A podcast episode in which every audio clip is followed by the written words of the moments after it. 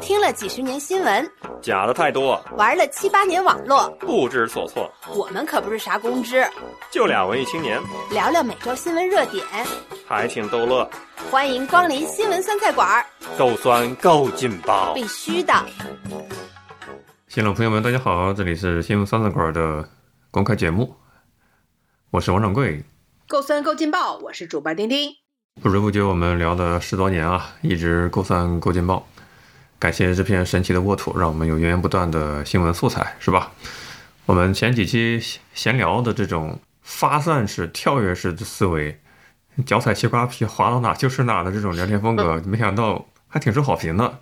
可能大家在一些比较高压的生活状态下，是想听一些比较轻松幽默的，对吧？不用太费脑子的这种内容，我们也很开心。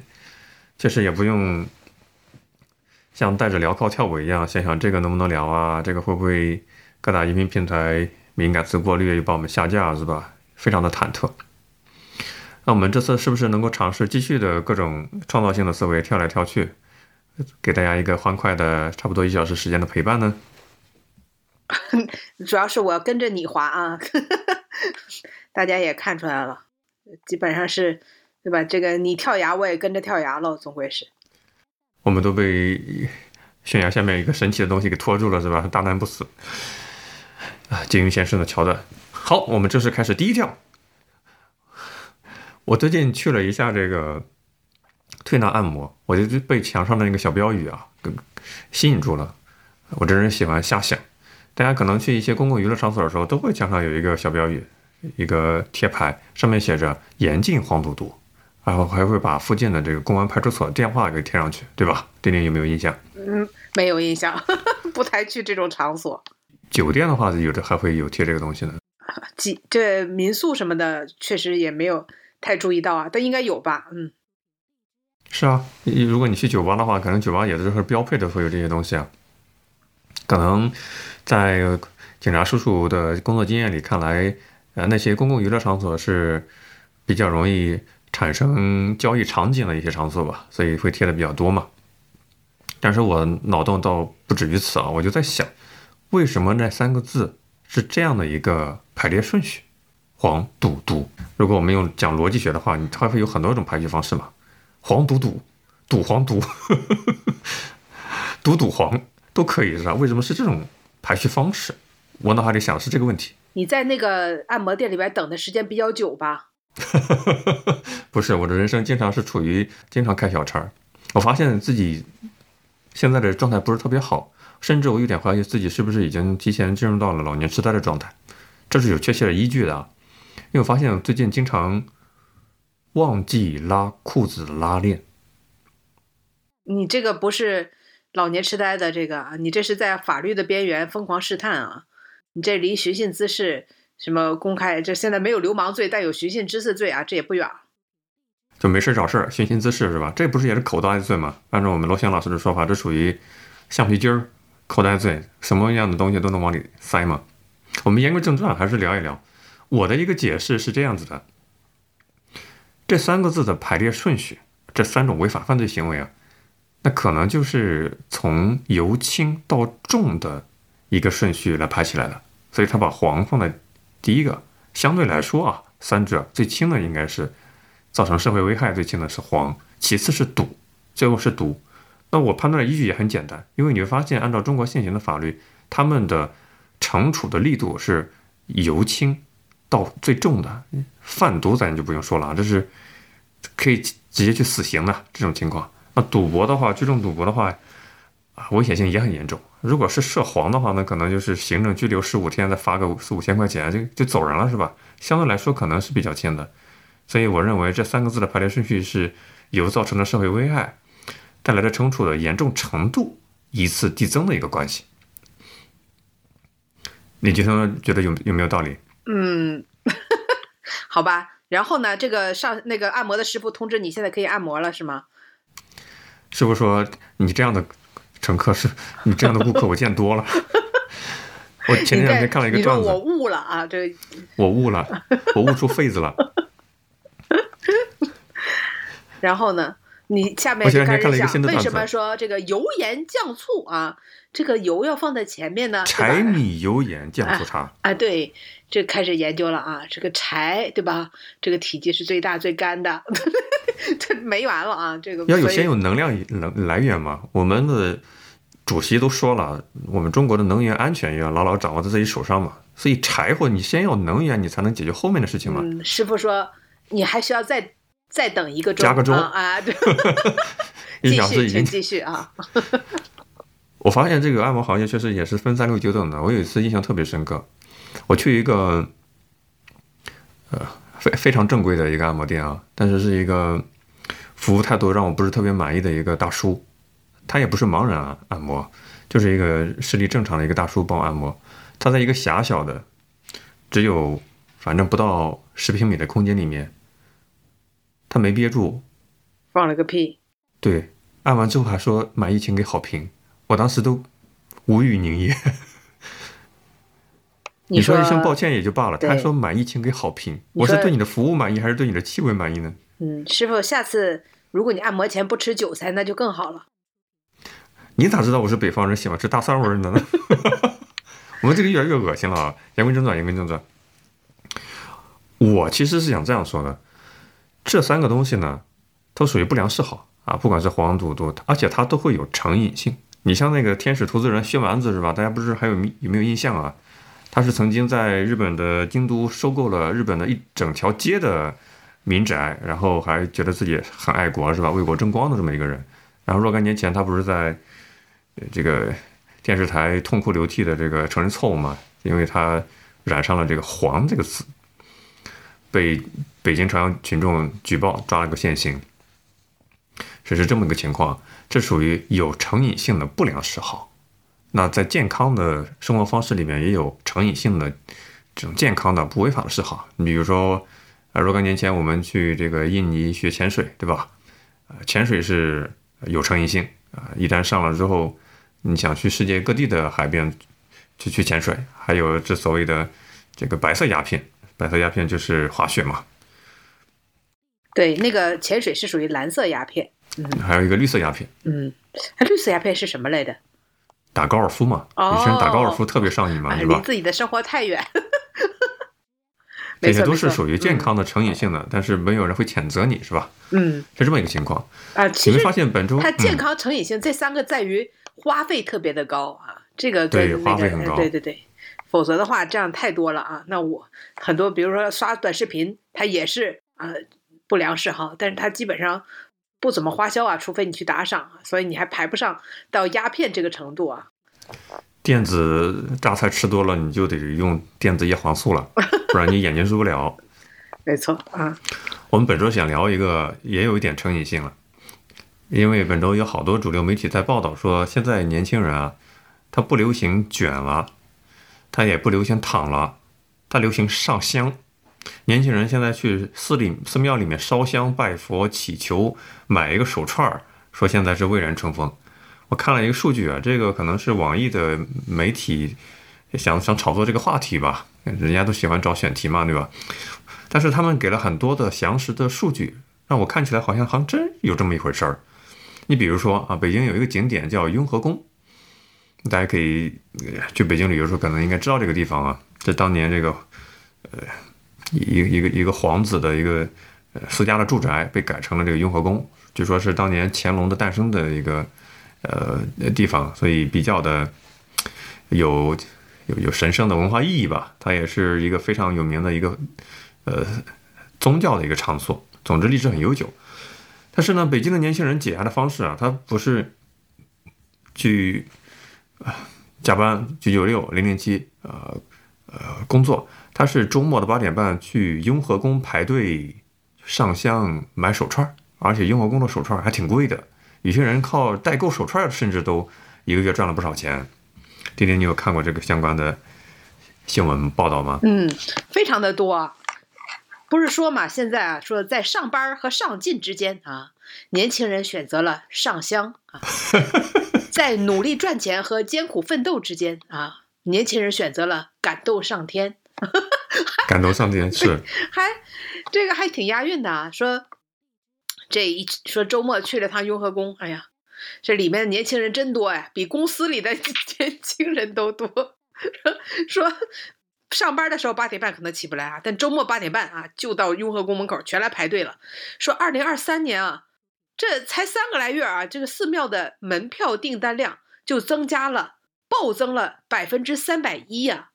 然后呢，说这些冒突然冒出来的善男信女，大部分都是零零后和九零后。说现在年轻人去寺庙，比去酒吧还勤快。然后说，大家都已经深刻意识到，果然啊，靠自己是没有用的啊，还是得求神。相对的，说什么迪士尼啦、环球影城啦这些主题乐园的门票订单量啊，降了百分之七十五。说大雄宝殿才是年轻人的快乐宝地啊，已经不是那儿了。然后，而且说啊，不要以为年轻人是佛系啊，才去就是上香什么拜佛。说非常的，就是就是有有上进的，这上进的表现就在于很多人就是专门去雍和宫啊，因为雍和宫呢是求事业的啊，什么那些什么求姻缘的，什么月老的，什么是像什么红螺寺，北京的红螺寺这种求姻缘的，那是门可罗雀，这个你看了吗？对，有看到。对，什么求姻缘的啊，就是理爱答不理啊。雍和宫前长跪不起，从上香的这个角度上来看啊，就是我们上什么香啊，都已经体现出来。其实年轻人还是很上进的，并不是盲目的去去上香，还是有着自己的追求的。但这个我我确实也是很相信啊，就我今天。去了那个上海挺有名的一个免费的景点啊，欢迎大家也去打卡。就是松江的有个叫广富林啊，掌柜，你听说过这地方吗？啊，其实听说过，它就在华政的对面嘛。对对对对对对，就这个嗯，广富林里边啊，其实它这个盖的很新呢，哈，二零一五年才才才建起来的吧，但是非常的走在时尚的前沿啊，它的里面。呃，集中了各种各样的啊，这个中式的、西式的、欧式的这什么建筑在里面也就算了罢了啊，还有多个，包括了城隍庙啊，这个什么大雄宝殿，还有什么这个什么呃道观啊等等，就光这个寺庙里面大概就是神佛啊拜神求佛的地方大概有三四处吧。然后我一看，没有一个求姻缘的，门口都写着什么。求学业啊，这边走啊；求事业啊，这边走。年轻人真的非常的多啊，这确实是已经看出来了这样的一个趋势吧。丁丁真的很辛苦，让我很感动。他为了我们节目的呃录制的效果，为了节目的质量，对吧？哎，虽然是周末，也放弃了主动休息的机会，驱车去了上海的郊区，就是要看一下到底是不是年轻人在求签。在求自己的财富，而不是求姻缘，是这样理解的吗？哎，你这样一说，我倒是觉得，哎，我那时还没想到今天晚上要聊这个呢。哎，你看，真是冥冥之中啊，这 上天保佑了我，是吗？因为我我在那里路过了一下啊。给广富林打个广告，嗯，他们的设计还是非常出彩的。因为广富林的一些建筑设计，你离远看的话，好像他们是隐没在水水池里面，对吧？啊，非常的有有线条美，所以去那边打卡真的很不错。而且我觉得松江还是蛮宜居的，它不像上海的闹市区这么的，嗯，有消消费主义的这种这种味道。对，深度推荐一下，因为它不要门票，然后呢停车也不要钱，最重要的是里面啊现在樱花全都开了啊，这个风景非常的美啊。虽然所有的建筑都是新的，但是呢。不是不失于啊，是一个上海带着父母啊孩子到那边去遛弯的一个好地方、好场所啊！一天在里边溜一下下来，大概两万步吧。哎呀，真不容易！你看，还还可以顺便上香啊。你刚说樱花的时候，我就跳到了另外一个本周发生的事情了。我跟朋友呃在公园里面，然后中午吃完饭嘛，溜达嘛。好家伙，我就说这个东西。我们也是在赏某种花嘛，这东西到底是樱花，还是桃花，还是梅花，我们都傻傻分不清楚，就感觉这东西太像了。结果我那哥们儿他说，咱们不要去争辩了呀，咱们不是有那个支付宝有一个扫二维码吗？它有一个实物功能，嗯，你拍一下，它会自动告诉你是什么。哎，我说对哦，我们两个没有文化的一拍，哎呀，他告诉我是垂丝海棠。不是你们这个常识都没有吗？就是首先樱花它只有五瓣儿，多于五瓣儿的都不是樱花，而且樱花是朝下开的啊。那个梅花现在已经落了呀，但是梅花呢，它就是花瓣比较多，比较碎啊，远看还行，近看的话就感觉絮絮叨叨的啊。那个桃花最好认了，首先桃花的香味特别浓，然后桃树的那个皮它是油光蹭亮，有点反光的那种啊，这就是一看光看树干就知道是不是桃树了啊！哎呦我的妈呀！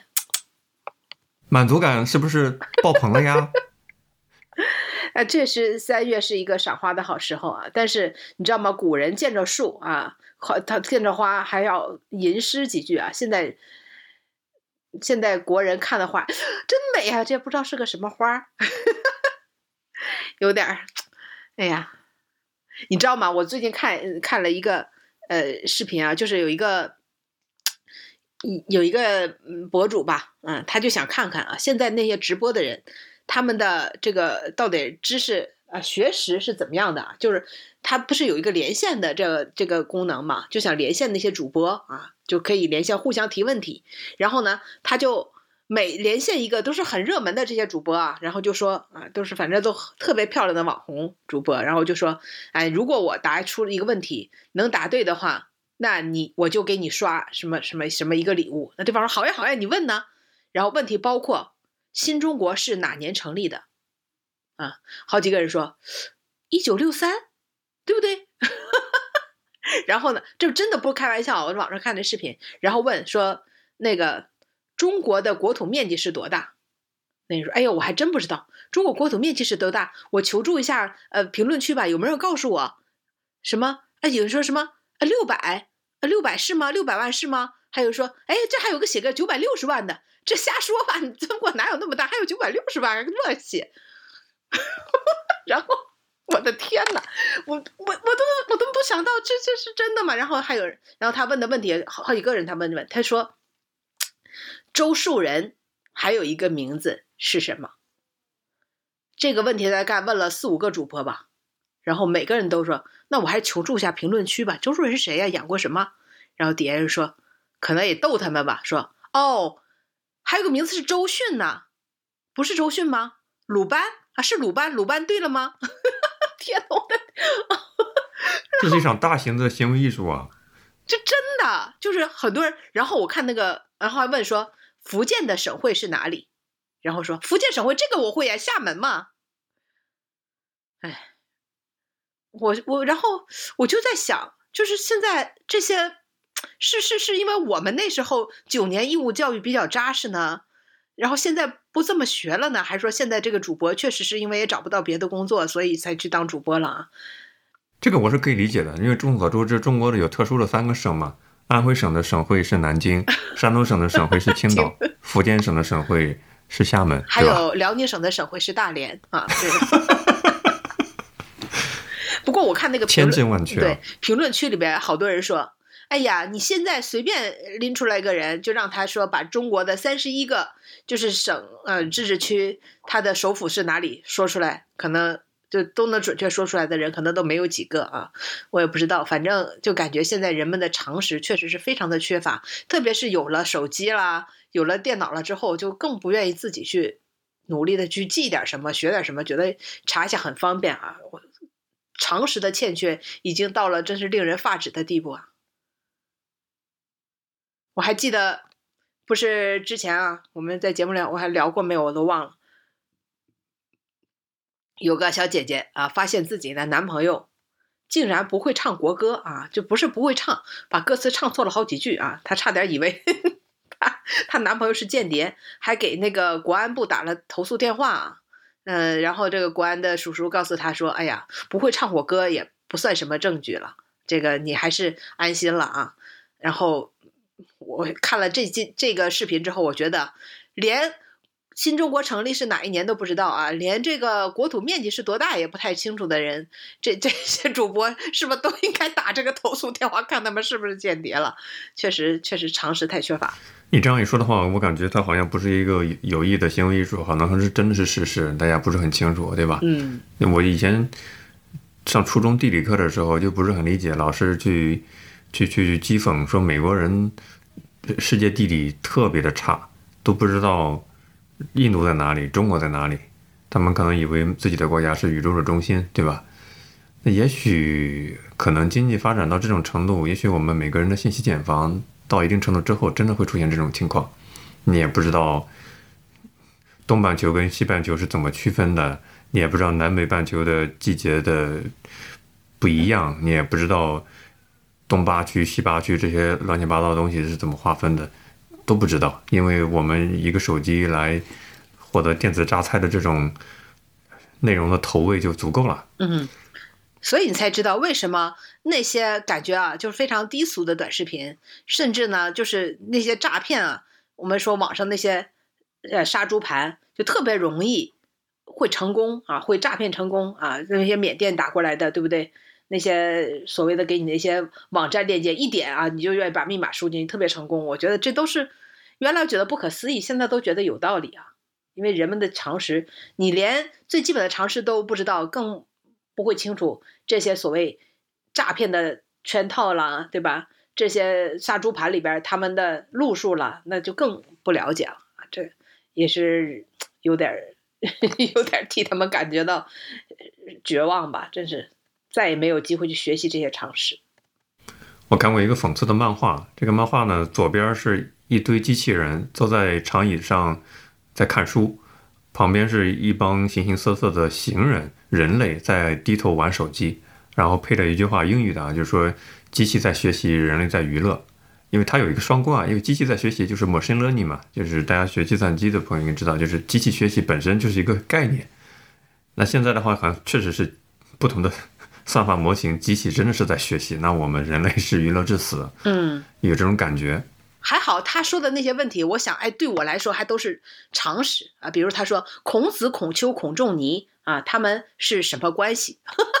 但你这考考那些只主播，那实在是这个问题实在太难了啊。那他还问了一个问题，他说中国有两个特别行政区啊，不，中国有几个特别行政区啊？然后那边的特别美的小姐姐说，这个我知道，有两个。她说恭喜你答对了。然后结果小姐还想补充，这个我不知道还完了，其中有一个是深圳，另外一个是上海吧？哇，天哪！还有惊喜呢！哎，好吧，回到这个主线上来吧。啊，我我确实震惊回到了一下。黄赌毒吗？我们是一个合法的正规的节目。我今天脑海里回想起以前课本里出现过诗一首诗啊，我在想古人的一些意境，真的现代人是无法再去复刻的。有一个有首诗叫《寻隐者不遇》，呃，非常非常有名，可能大家看这这种诗词大会啊，看一些语文读本都会碰到。唐代的贾岛写的，就四句话嘛：“松下问童子，言师采药去，只在此山中，云深不知处。”非常的大白话。松下问一个小侍童：“你师傅在哪里呀？”我师傅去采药了，他就在这个山里面，但是不知道在哪里，因为山高云深嘛，是吧？为什么无法知道？因为山里面没有手机信号，师傅没带手机。我当时我看脑海里想这个诗的时候，我在审视我自己。如果我把我的手表摘掉，如果我不带着我的这个苹果手机的话，我跟这个世界的联系其实是完全隔断掉的。我也脑海里没有时间的这种概念。大家可以想象这样的一个画面啊，有些人的时间的流逝的敏感度是非常非常强的。这也是我按摩的时候、推拿的时候 感受到的。这个师傅他可能有有对时间的这种敏感性，因为视力不好嘛，一个小时差不多不会多一分少一分，他就能精准的知道一小时已经流逝过去了。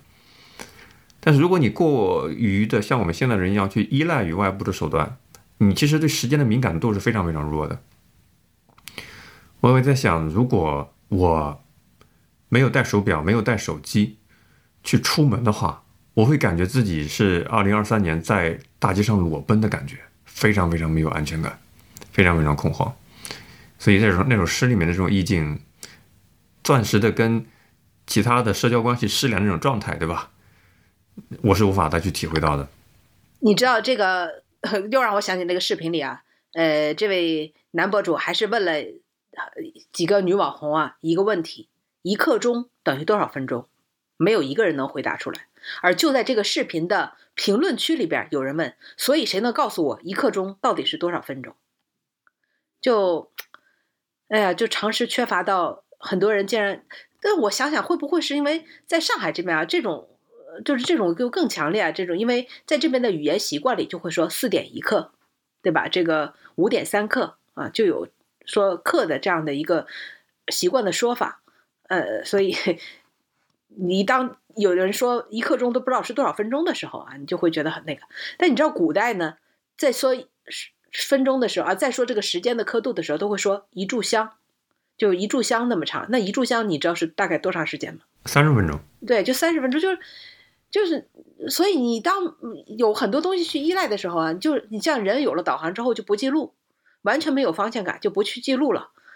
但是本来呢人的天生大脑中其实是有罗盘的，是有一种方向感的。这个虽然没有别的动物啊，没有老马，也没有鸽子那么强，但是一般的这个方向感还是有的。但现在人们都已经。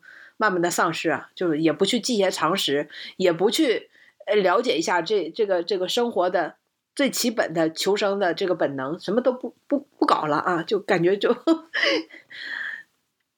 你为什么不问我？为什么我知道一炷香的时间是三十分钟？啊，这个不是常识吗？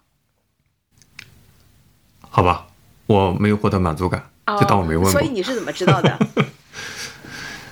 因为你如果去打坐的话，你会知道这一炷香就是一个基本打坐单位，三十分钟为一个单位啊。古代这个，我从小的话就就特别喜欢读那个武打的小说，是这种那金庸的什么的，然后里边经常提到一张，所以我在很小的时候就去了解了一下一炷香大概等于多久。所以我认为，作为我可能一个小学生，我都会去去了解、去知道的事情，包括现在很多的年轻人说，就看那个。港台的他们这些有人写微博或者发发 ins 啊，他们会发繁体字说：“哎呀，真的不懂，看不懂啊！你们不要发繁体字，一个字都不认识。”然后我也感觉到很意外，因为像我们这些小的时候都都一直追星，然后看这个呃歌片儿啊，就是磁带里边那个那个 cd 里边那些歌片里边全是繁体字，哪有不认识的？所以我们往往觉得是常识，在别人的。现在他们的了解的知识里边，可能真的就是他们知识茧房之外的东西啊。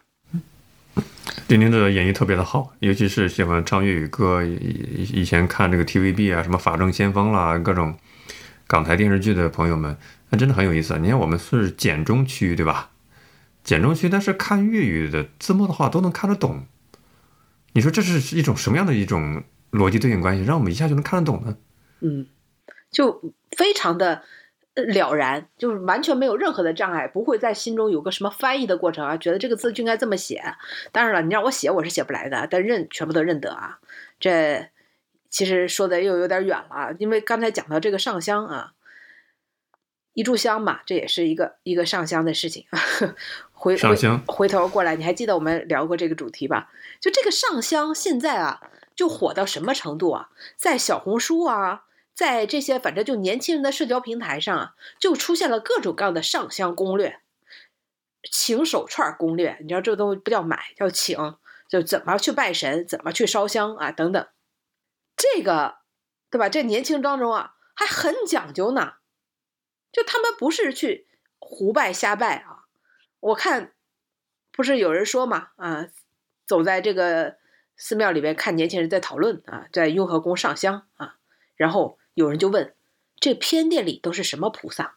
啊，旁边这朋友就很专业的告诉他：“那都是一些垂直细分领域的菩萨。”这个段子真是本周特别的火，对，非常的到位啊！就是你想想，他们对什么情手串，说什么这个比手链都舍不得买啊，自己平时省吃俭用的手串都买成一串，都是挂 挂满了手啊，两千块钱一串，毫不犹豫就买啊。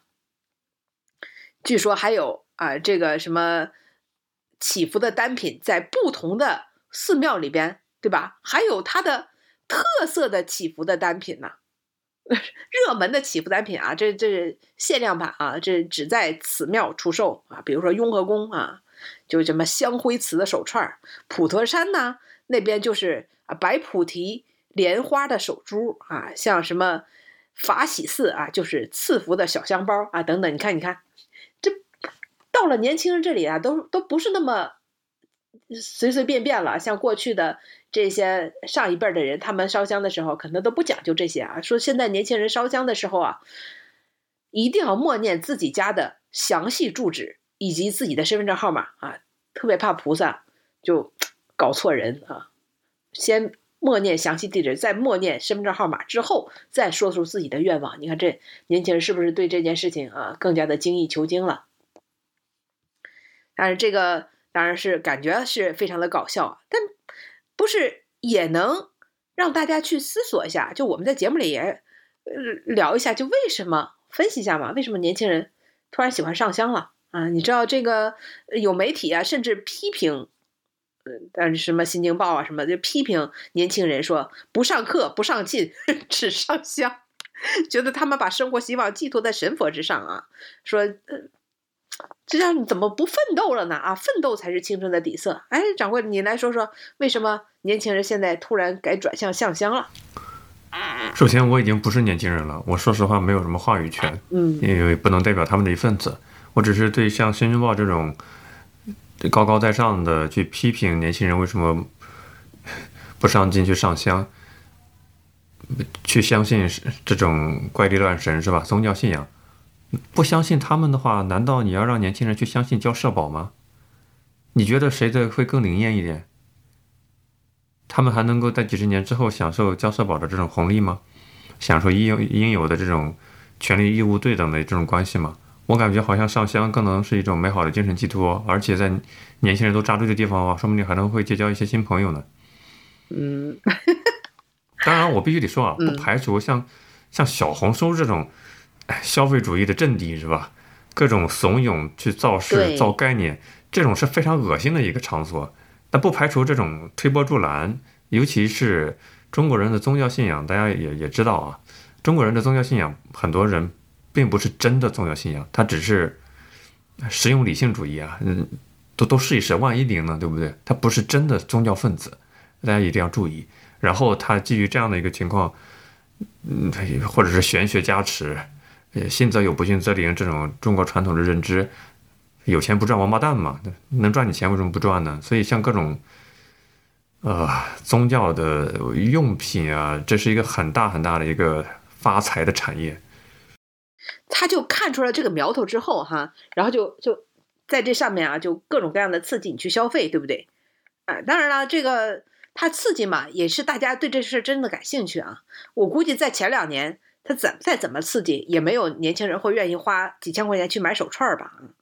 我看啊，说为什么年轻人喜欢上香啊，是因为说上香没有门槛儿，生活处处是坎儿，上香谁都能上啊。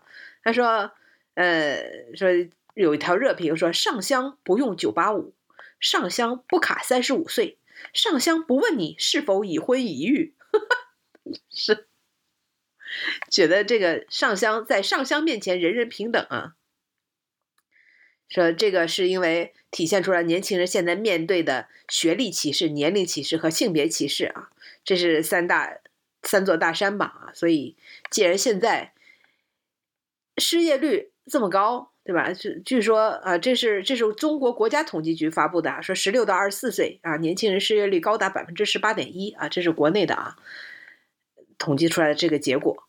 那很很，而且很多年轻人发现最重要的一个问题，就本来想读书改变命运嘛，结果读个一六八开啊，这研究生都毕业了啊，竟然还是找不到工作，这个感觉对自己的打击非常的大啊。已经不知道该去求谁了啊！索性要不去庙里碰碰运气啊！这可能是确实现在年轻人突然流行上香一种心态吧，一种避世，或者是你说是一种逃避，一种避世也行啊，是是一种佛系。我觉得佛系倒是不是佛系啊，更像是一种无奈的表现。我可能没有把这个事情理解的这么，呃，有有有点偏严肃沉重啊。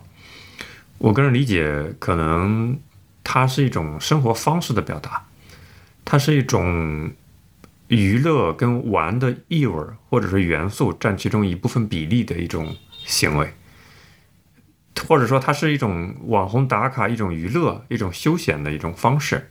它并不是说真的很像宗教虔诚分子这样去去信，它更像是一种生活方式，年轻人休闲的一种生活方式。所以它不是一个沉重的。不是一个要抱着怎么样的虔诚之心，它是可能更多是一个游客的一个散心的一种这种心态。啊，我觉得我前面说的那些跟宗教也没有关系啊，我没有提 他是为了真的就就信佛了或者怎么样。我前面就讲到了，他们可能是一种无奈嘛，就是在生活当中处处碰壁嘛，然后所以你比如说很多人去买彩票啊，你觉得他？真的觉得自己能中奖吗？就碰碰运气吧，一种给自己生活一点希望啊，留一线生机啊，我觉得是是这样的一个感觉。买彩票应该归结于黄赌毒的黄之前，它是一个更轻量级的合法的，但是有成瘾性的一种行为。我不是建议大家去买彩票啊，因为不买彩票是对。概率学的一种尊重，对数学的基本的尊重。当然，如果你说你花几块钱去图一下心理这种安慰，那没有问题。如果你是有成瘾性了，一定要放手。嗯，如果你在国内的各大新闻平台上突然看到了谁中了多少大奖啊这样的新闻，那你请注意啊，一定是最近彩票不好卖了。哎，今天这个洞见非常的让人佩服。就只有这一个可能啊。这之前大家都已经分析过多少回了啊！这个各地领奖的人，这个 很多面孔都一样啊，对，都是职业的托儿演员啊。但这个不不敢乱说啊，这是大家分析出来的。我忍不住在想啊，前几周李彦宏在文心一言的发布会上讲，为什么他们的这个文心一言的 AI 产品是录播的一个形式，对吧？但你联想一看。在一些国家的彩票，这么周三开奖的，他们也都是录播啊，从来不敢现场直播抽奖啊，不一样吗？所以录播确实是一个可以被接受的行为，对吧？这么哎，对了，我想起上次那个新闻了嘛，就海南的一个大奖得主啊，然后虽然脸上打了码，但身上衣服没有打码啊。是彩票投注站的那个工作人员那个是吧？虽然穿了外套，但大家还看见了他里面的那一件衣服。露出了一个角，分明是啊，这个福利彩票站的这个 logo。然后呢，当大家指出这个问题的时候，给出的回应竟是他不但得了奖啊，还被赠送了一件 带 logo 的衣服。大家说真行啊，当场穿上啊，还穿在里面啊，真的很有意思。它是更为隐蔽性的，就是我不建议大家去买彩票，因为这个彩票呢。它不仅是会有成瘾性，不仅是对概率学的不尊重，而且它还会让买彩票的人、持续买彩票的人不会有内疚感、愧疚感。为啥呢？因为它是福利彩票。你往大里边想，它还是一个福利事业，对吧？但是我请大家去可以在网上查一些数据啊。所谓的福利彩票，真正的用于福利事业的占比非常非常低，这是网上有公开数据的。但是它给投注者不仅满足了自己赌性的这个心理，还有一个冠冕堂皇的利他主义的一个理由啊，真的是很精妙。但是你发现没有，其实特别执着于买彩票的人并不多啊，比那个黄赌毒里边的人的 少多了。因为再沉迷于此，大家也知道啊，自己在玩点什么啊，就是他们用的技术都不如这个，就是电诈那些啊，更让人容易相信了。确实，的中奖的几率非常的低啊，这个咱咱就不再深说了，大家可以上网去查一下，很多公开的这个新闻，其实都已经能看出其中的端倪啊。那当然了，就是刚才掌柜也说了，说这个上香嘛，就大家可能对吧，一时的潮流也罢，然后去自嘲也罢，或者怎么样，或者男年轻人的一个喜好，呃，一个玩乐也罢，哈。但是哎，偏偏就被批评了啊，就说，竟然说这个把上香跟不上进呢，就捆绑到了一起。那你咋不说买彩票的人也不上进呢？对不对？呃，这个呃，确实现在新上香也不便宜啊。我不知道掌柜有没有看到，我今天去看了一下，这个在在这个国府里面请一个香要两百块钱，感觉还是有点小贵啊。但是呢，这个跟不上进啊，把自己的生活希望寄托到神佛之上，这个帽子啊，其实扣的还是还是有点重的啊。那现在我觉得呢，这个给年轻人啊扣的帽子真的是很多啊。这年轻人但凡表现出来了一点儿，嗯，我不想奋斗了啊，我只想躺着啊，或者说我累了啊，就这样，然后就会被很爹味儿的去批判啊。那最近呢？还有一个批判，你你你你有没有关注到？就是年轻人有脱不下的长衫啊，这个既然已经成为这个热词了啊，就很多人在说话的时候啊，就是说事儿的时候，我们我看很多的场合都说，哎呀，你是不是又脱不下你的长衫了啊？就批评这些年轻人，现在啊，就是领导在批评刚进来的实习生，或者说。说现在年轻人啊，不奋斗的时候，不爱奋斗的时候，都说：“哎呀，你就是脱不下你的长衫呢。”我不知道啊，这个脱不下长衫，就要变成最近大家都应该了解到的常识了。千万别问到了说：“哎，你知道脱不下长衫啥意思吗？”然后说不知道，这可能对吧？这个要被嘲笑了。这个说这个长衫呢，就是说现在的大学生找工作难找，因为呢。他不想做那些不需要学历啊，就是可能初中毕业就能干的活儿，大学生就不想干啊。这就让人想到了这孔乙己里边，孔乙己文学啊，现在就在都在批判孔乙己文学啊，说当时呢，这个孔乙己啊，小说里边啊，在鲁迅啊，鲁迅又叫周树人，这里边还是再科普一下，说孔乙己呢是一个没有考上秀才的书生。也是咸亨酒店里边站着喝酒而穿长衫的唯一的人，就是他明明穷困潦倒，因为呢他脱不下他的长衫啊，觉得自己是个读书人，所以呢他还要站着喝酒，就是那意思，又没钱又装逼啊，就这就这就架子端着读书人的架子，不愿意从事体力劳动啊，就是这句话。所以呢，很多大人大学生啊，在最近发了感慨，说学历不但是。不是我的这个敲门砖啊，不但没有成为敲门砖，还是我下不来的高台了啊！更是脱孔乙己脱不下的那件长衫。还有人说，如果我没有读过书啊，我可以找点别的活做。可我偏偏又读过书啊，对吧？所以这些活我干不了。嗯，所以现在啊，这个。央视啊，连发了好几篇文章，说大学生不应该脱不下自己的长衫啊，不应该端着读书人的架子，而不愿意从事这个体力劳动啊，都应该去有活啊，这个有工作能应做尽做啊，有活应干尽干啊，就千万别再挑了啊，就这个意思。这个呢，为了鼓励大家啊，这个脱下长衫哦，最近的这个新闻呐，真的，我这我我眼镜都要弹出来了啊。这啥啥新闻都敢写啊！真是，比如说啊，掌柜你来，咱们咱们这里边的味儿啊，这为了鼓励大家啊，是吧？二幺幺毕业生靠收破烂月入过万，九五后实现财务自由，网友说真了不起，靠收破烂月入过万呢啊！然后给了一张照片啊，这照片还挺性感的啊，一看这一看就跟女白领。呃，跟《三十而已》里边那个女主角也差不多的装扮，但人家是收破烂的啊。然后我们的听众算了一下，收破烂月入过万，就按他一万块钱吧，除以三十天，每天三百三十三啊。如果全是几毛钱一斤的废纸废书的话，得卖六七百斤，一天卖六百六七百斤，感觉难度有点大啊。如果再收点别的种类，感觉难度也也真的是很大。真要这么来钱，岂不是遍地都是拾荒啦？啊，然后呢？这还有啊，九五后女生大肠裸辞卖盒饭，一个月挣四万，我的妈呀！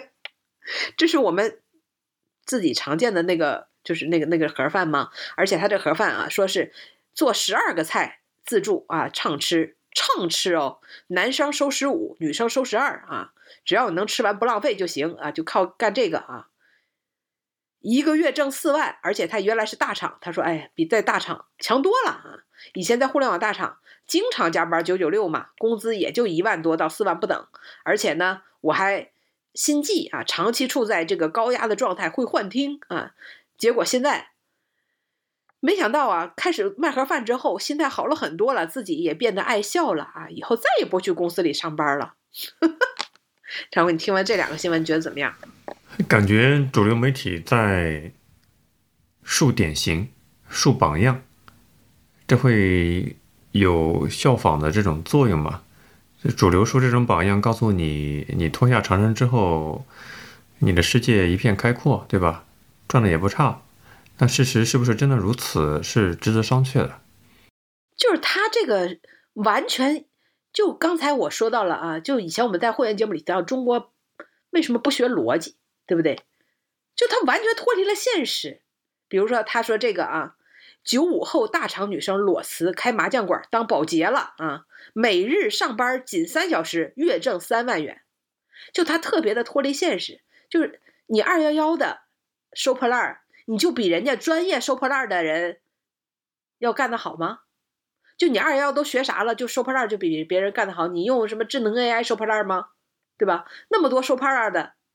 都收不过你吗？对吧？你你 你是还有这个说这个当保洁啊，一个月赚三万，你知道有多少人专业的就是在开这个麻将馆，人家一个月又挣多少钱呢？去当保洁，你一个一天就干三小时，钱就这么好赚了？那为什么那么多人开麻将馆还要倒闭呢？还有比如说这个护士兼职摆摊两周赚一万五，之后全职开店。兼职摆摊卖啥？卖水果他两周就收入了一万五千多啊，所以他决定一定要直接就开店算了。我们听众里边就有当护士的，说你知道护士有多忙吗？那都忙的都是脚不沾地啊，回家累的都已经瘫倒在地，连家务活都干不了。他竟然还有空去摆摊他干的是什么护士？而且卖什么水果，两周就能赚一万五啊？那真是把那些职业专业卖水果的人，对吧？你把人家当傻子吗？还有这个说九五后夜市夫妻档啊，一算起收入，俩人笑了啊。这个呃，这个夫妻档九五后啊，他卖什么呢？他就是每天啊，就是卖这个，一边直播啊，一边在经营小吃单儿。那每天一算营业额是多少？九千块钱左右。然后他在这个视频里说啊，一天我就赚到了九千多块钱啊，好有成就感啊！如果真的这么好赚，为什么那么多人还辛辛苦苦的经营着这个小小小小摊小贩，然后还给孩子交不起学费呢？就因为他们不够投入，他们的知识水平不够多吗？啊，还有这个啊，北大金融硕士年薪百万裸辞去干啥？你猜？烤羊腰，他说，原来可是年薪百万啊！今年四十三岁，他改去搞烤烤，就是卖烧烤，一个月能说能卖这个一吨羊腰啊！然后呢，每开了好几家店啊，这个每家店每个月的盈利啊，都能达到两三万元，所以说收入虽然赶不上原本的百万年薪啊，但是他说他现在正在增加。门店的数量以后收入会越来越好啊！工作十五年了啊，现在再也不想上班了。就是这种新闻，就靠这种落差来吸眼球，但是也不想想，如果钱真的那么好赚，为什么原来就从事这些行业的人，他们又过得那么的辛苦呢？这不是明摆着的吗？当保洁、卖烧烤、摆摊儿，对吧？卖水果这么好赚，你不要。去 小看原来就从事职业从事这个行业的人，他们的经验好吗？真的，看完之后真是非常的无语啊！啊，我想说一些可能相反角度的话。嗯，可能主流媒体有一种高高在上的一种口吻，说年轻人脱不下自己的长衫，因为自己是九八五二幺幺双一流，诸如此类，对吧？你会发现，做夜摊经济的、夜市经济的，干一些体力劳动的，照样活得也不差。甚至还举了很多例子，像原来在北京的互联网大厂的九五后女孩，呃，终于不用在这个幻听领导的喊她名字了，对吧？觉得日子过得很很舒服。呃，我会个人会倾向于判断，有些是事实，真的会有这些人选择逃离北上广，逃离互联网大厂的加班文化剥削，做自己，获得了一种比较轻松的这种不用太呃智力劳动劳心的这种方式。但是你说这种长山文化是不是真的？我们都有孔乙己的一部分，我是比较承认会有这一点的。甚至说，嗯，你没有想过，如果一个人的成长路径就是考上一个呃省重点高中，考上一个好大学，他的那个路径其实是越走越窄的，因为他按照那个路径去毕业的话，他不太会选择去走一个蓝领工人的路线吧？肯定是要找一个在办公室里上班的，或者说，你虽然不在办公室上班，你也不能干体力活吧？你可能去做一个各个行业领域的销售。呃，都都可以，这跟纯体力劳动还是有所区别的。你说他是因为自己比较碍于面子，不愿意去脱掉所谓的长衫吗？也也不是说他个人主观意愿是这样子，我是感觉他的这个路径呢，会在思维层面上会束缚他，倒不完全是碍于情面，而是他的那个思考路径就会被局限住。所以我有一种观点，说人这这个人生啊，本来人生是每一天都是新鲜的，人你的人生路径有无限种可能性，但是你会发现越到后面，你人这个路径是越走越窄。确实，你原来有无限种可能性啊，但是你会越走越窄，你会，这可能是一种思想上的一种一种框框，呃，一种围城，呃。而不单是说那个孔乙己上的那个那个文化人、读书人，所谓的知识分子那那种长衫。所以你看，像拼多多的创始人就很聪明啊。他是什么？我们知道这个社会上有金字塔结构嘛，永永远是最上层建筑的是极少数人，人群中不足十万分之一，但是拥有着这这个整个社会最广阔的这个财富，对吧？往往是那个金字塔的那个塔座。基数是最大的那些人群，可能每天都无产有债那种状态。但是拼多多的创始人就不一样啊，他是一个很很聪明的高级知识分子，受过高等教育，还受过身身边有很多的高人脉的社会资源，但是他选择降维攻击或者降维打击。他去收割金字塔最底层那帮人，成就了他的商业帝国。从淘宝啊、京京东的这种电商红海中，竟然厮杀出来了，成为了一个现象级的一个新兴物种。你发现没有？他会不是说去嗯脱不下自己的长衫，他反倒是会能够看出来自己这个长衫它有什么样的特点。其他人、其他阶层的人，他也有自己的一一套衣服，可能孔乙己的那套衣服叫长衫，其他的阶层的人也有自己的一套特定的衣服，不只是孔乙己在穿着而已。但是他可以用一种竞争的一种思维往下攻击、往下收割。我觉得这种人非常的狠，狠角色，而且很聪明。就好像你说北大的学生，如果他不是一个书呆子、读书读傻了。他选择降维攻击，他说他去卖猪肉，我想他会用一种新的方式，会颠覆那些向下兼容的阶层，他们以往卖猪肉的方式，他可能卖出很差异化的，可能会迅速的收割，改变这个行业的游戏规则。你说这种人他是不是很吝惜自己的羽毛，或者说舍不得脱下自己的长衫？我认为恰恰不是，他很敏锐的知道每个行业、每个阶层都有自己的长衫，我如何用。一种降维攻击的方式，实现自己的利益最大化，实或者说实现自己的商业的一种新的蓝图啊，一种一种新的可能性，这是我的一些浅见啊。嗯，其实我不是太同意了。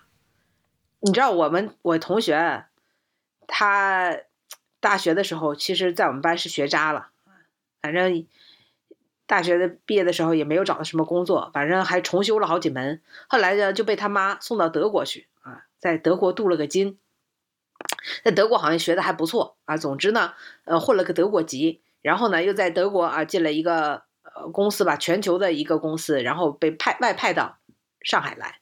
然后他现在呢，就去招聘应届毕业生。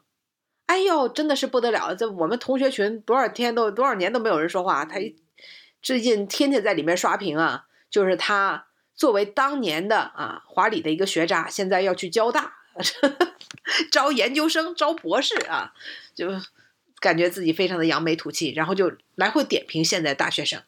他就说啊，他去广东去招聘的时候，那广东从广东的大学从大二开始就开始进行职业教育了。什么叫职业教育？就是去跟那些大公司需要什么，他就教这些学生什么。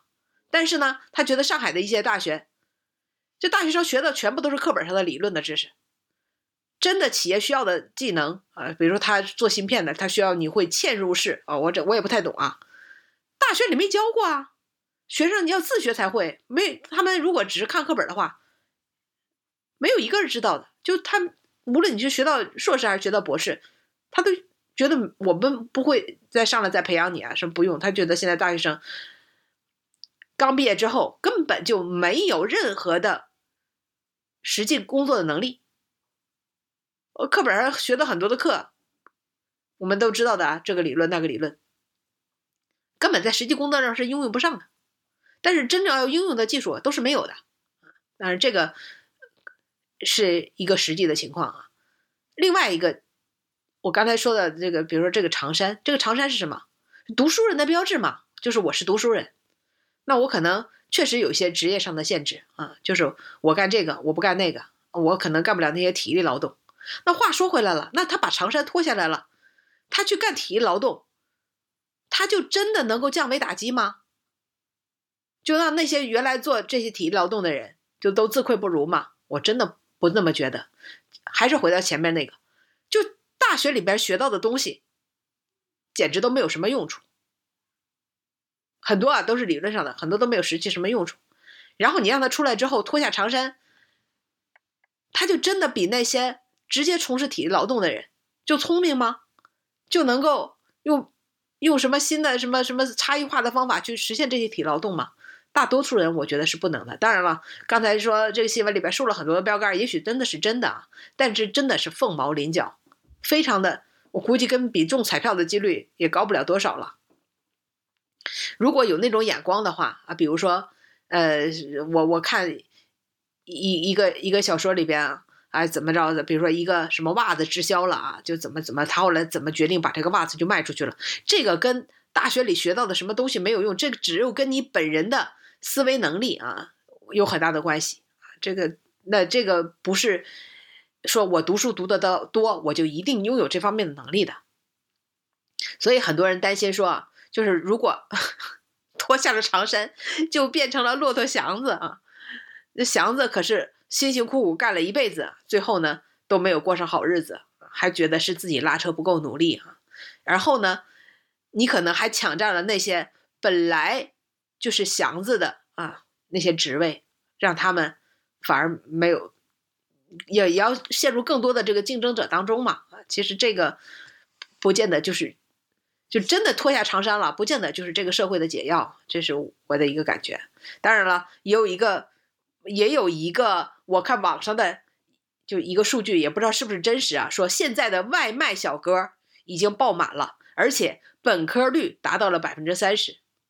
这个真假？丁丁没有看错，这是广州外卖员本科率超过百分之三十，这也是本周的一个新闻。就说一个调侃，现在外卖行业已经是一个知识密集型产业了。确实是，确实是我看不少人呃在采访他的时候，你看到了吗？说是我我不知道这是真的假的。说这外卖小哥在旁边看一个外国人在那里啊，就点餐不会点啊，突然一个啊外卖小哥过来，嘟嘟嘟嘟嘟嘟，Can I help you？啊，就是流利的英语脱口而出啊，然后还有什么？在那个等待期间啊，就是大家都在那等外卖啊，一个外卖小哥看那钢琴闲着，在那里啊，流畅的啊弹弹起了一一首世界名曲啊，长龙卧虎啊，还有什么就就类似于这种吧，什么一去什么小孩在那在那里答问题答不上啊，他爸爸正在打他，他说哎这问题我来看看啊，那我帮你解一下吧，正确答案的瞬间解出，还给出了两种算法，但这个我觉得也不是开玩笑，我看到了很多人创业失败了之后。一时对吧，也不想再去大厂上班，找个正式的工作，想过渡一下，基本上都会选择去做几天外卖啊。当然，外卖的门槛也是很高的，而且想现在要想一个月挣个六七千块钱，一天要跑很多单，也非常的辛苦啊。所以你看，最近不是有一个啊什么什么什么一个代表他的又何不食肉糜的那个提案出来之后，也被抨击了嘛？啊，他说。为了让小哥得到充分的休息啊，在这些外卖小哥啊，他工作到一定时间的时候，就让他的那个软件强行下线啊，让他再也接不了单。那个你看到了吗？大家说，哎，这位代表，你猜猜他为什么去做外卖小哥呢？然后还有人说，这个只会逼着啊，大家准备好几部手机啊，注册好几个平台。来，鬼，就如果真的去这样执行的话啊，确实，确实很多。很这如果摘掉这些小哥的帽子啊，很多人可能真的是大学毕业或者甚至更高学历也不一定。这也是比较残酷的一个事实啊。丁丁举了鲜活的例子，就是现在的学历的贬值化，它已经是正在发生的事实。为了加重大家的焦虑感，我再给大家读一个数据：二零二三年，就是今年，北京高校。毕业生大约是二十八点五万人，硕博毕业生的人数历史上首次超过本科生，硕士博士的毕业人数首次超过本科生。我的天哪！这是北京高校大学生就业创业指导中心副主任苏修丽在三月上旬对媒体公布的一个数字。所以，学历的贬值化是一个大趋势。所以，所谓的。毕业之后去求职，就是把当年一件一件穿上的长衫，再一件件的脱下来吗？一九二九年美国大萧条的时候，纽约的大厦里面招一个电梯操作员，都要求有硕士以上的哦，是本科以上的学历。竞争是很残酷的，对吧？当然，我们现在经济周期还没有到到大萧条那种地步啊。嗯。突然理解为什么年轻人去上香了。反正也是这样了，你知道现在啊，就是大家为了争一个，就是就是考编的这样的就能够进编制，你知道现在进编大家都懂啊，叫上岸啊，那简直是对年轻人真是梦寐以求的这样的一个职业啊。他们真的已经是无所不用其极，你知道吗？山东啊，现在有一个年轻人的团体啊。叫巡考团，这个你听说过吗？还真没有。嗯，这个巡考团呢，就是专门是考编的，就是轮着考啊，全国转上转一圈啊，每个市挨着考啊，考上哪个算哪个。他们呢，把国考啊，就是国家的公务员国考当成一模啊，上海考当成二模，江苏省考当成三模，浙江省考当成四模啊，到了到了山东省考啊，在正式考试就是全国考。从山东一路考到广东啊，走哪考到哪，一直考上为止。你说这是不是实在是太狠了？山东也是一个高考大省，对吧？嗯。说山东考公团正在横扫 江浙沪啊，江浙沪的考生要紧张了，是山东的巡考团来了。而且呢，如果这一招真的好使的话啊，真是说不定其他的省市也全部都要效仿。所以，当代中国年轻人的。彼岸真的是考公上岸吗？宇宙的尽头是考编嘛？说去年说山东省考跟江浙的省考撞期，甚至还登上了热搜啊！所有征不少征战全国的山东考生大呼可惜呀。然后说外地的考生喜出望外，终于不怕山东考生来抢铁饭碗了，就是这么的现实啊！这现在你要么脱下长衫啊去当。去当这个祥子啊，要么呢你就拼了啊，就一年又年的挤进这个独木桥。嗯，考上什么本科，考上硕博，这算什么独木桥啊？这个能考上铁饭碗，有有一个铁饭碗的编制，这才算是独木桥啊！这可能是筷子桥，就这么万人空巷的要去考考这个一个岗位。这个跟山东也也有一些高级黑嘛，地域黑，就是说山东这个地方，他们有有一些地方性的文化集体意识，觉得进编制、吃皇粮、考公是一个非常体面的一个一个出路吧。那就是如果你去广东的话，你感觉广东、福建的人，他们又是另外的一种集体意识，感觉。南方的人都是要做生意经商的，好像走进仕途当体制内的公务员，好像不是他们的第一觉得光耀的选择。那就各个地域的文化不一样。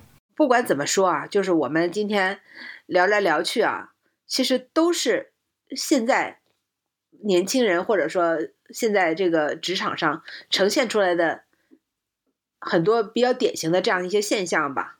比如说，突然佛系佛系了，年轻人啊，九五后、零零后都去上香了啊！这个突然要鼓励大家脱下长衫啊！突然网上冒出了这么多干着特别下里巴人的活儿，却赚的啊这个特别金领的这样的一个薪水啊，立树立这么多榜样啊！再加上大家为了考编啊，简直是钻把自己的脑尖儿啊钻的像针磨的像针那么细啊，插进去啊，就这种。这种现象啊，其实都在表明啊，我们目前面临着什么样的一个经济的形势吧？我们不知不觉，这个电子褪黑素又陪大家聊了一个多小时啊！我突然想起一首摇滚歌曲，我感觉这个摇滚歌曲的歌词真的是一针见血，实在是有现实批判力。它是我非常喜欢的一个乐队，叫万能青年旅店啊，网上经常把它简写成叫万青。他们有一首歌叫《十万嬉皮》。这首歌的歌词让我感觉特别应景于目前的脱不下的长衫也好，年轻人上香也好，对吧？或者说贬值的学历也好，我给丁丁读那么几句歌词，看有没有感觉。你以前听过这首歌吗？要要开始？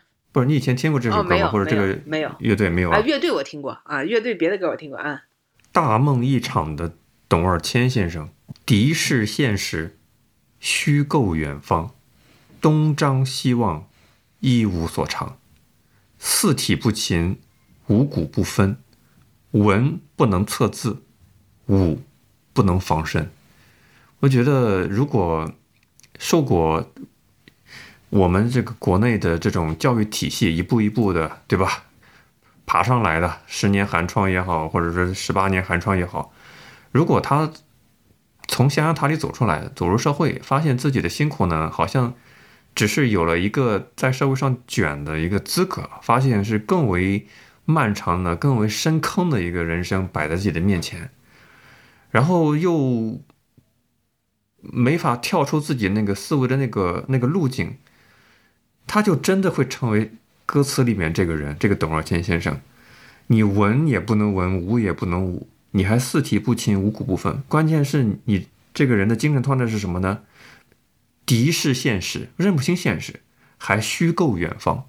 我觉得这首歌词写的太犀利了。哎呀，有一个职业等着他，你知道吗？现在啊，这个职业也火了啊，也是一个新型职业，叫做全职儿女，也挺好的呀。这不是有一个段子吗？说你去 大城市打拼，你是掏空六个钱包，你。躺在家里面，只是多了一双筷子。说当个全职儿女挺好的。说什么九八五毕业啊，在家给爸妈当保姆，月入四千啊，他爸妈 还真的给他四千块钱。说这个全职儿女呢，是一种新型的脱产生活方式啊。年轻人啊，说是年轻人脱产寄居在父母的生活啊，在过程中他们会付出一定的劳动，换取经济支持啊。然后呢，同时呢，保持学习，尝试找到职业目标，考公、考研、上岸啊。全职儿女就是说啊，啃老了，但也没有完全啃。这是二零二三年啊这样的一个新词。全职儿女，可怜天下父母心啊，这个。如果从投资学的角度上来讲的话，生孩子真的是一个很不划算的人生的投资，是一个无底洞。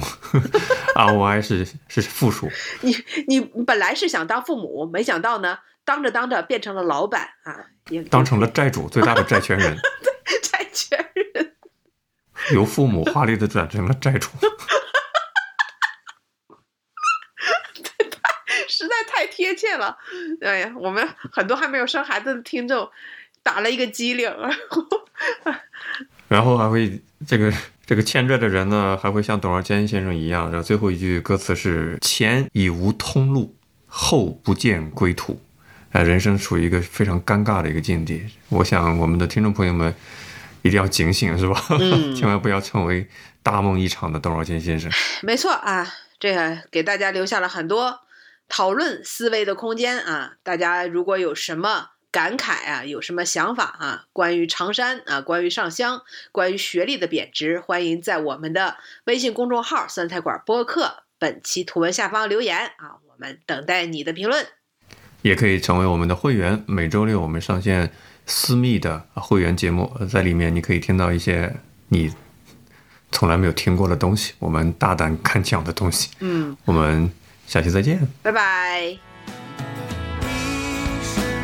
现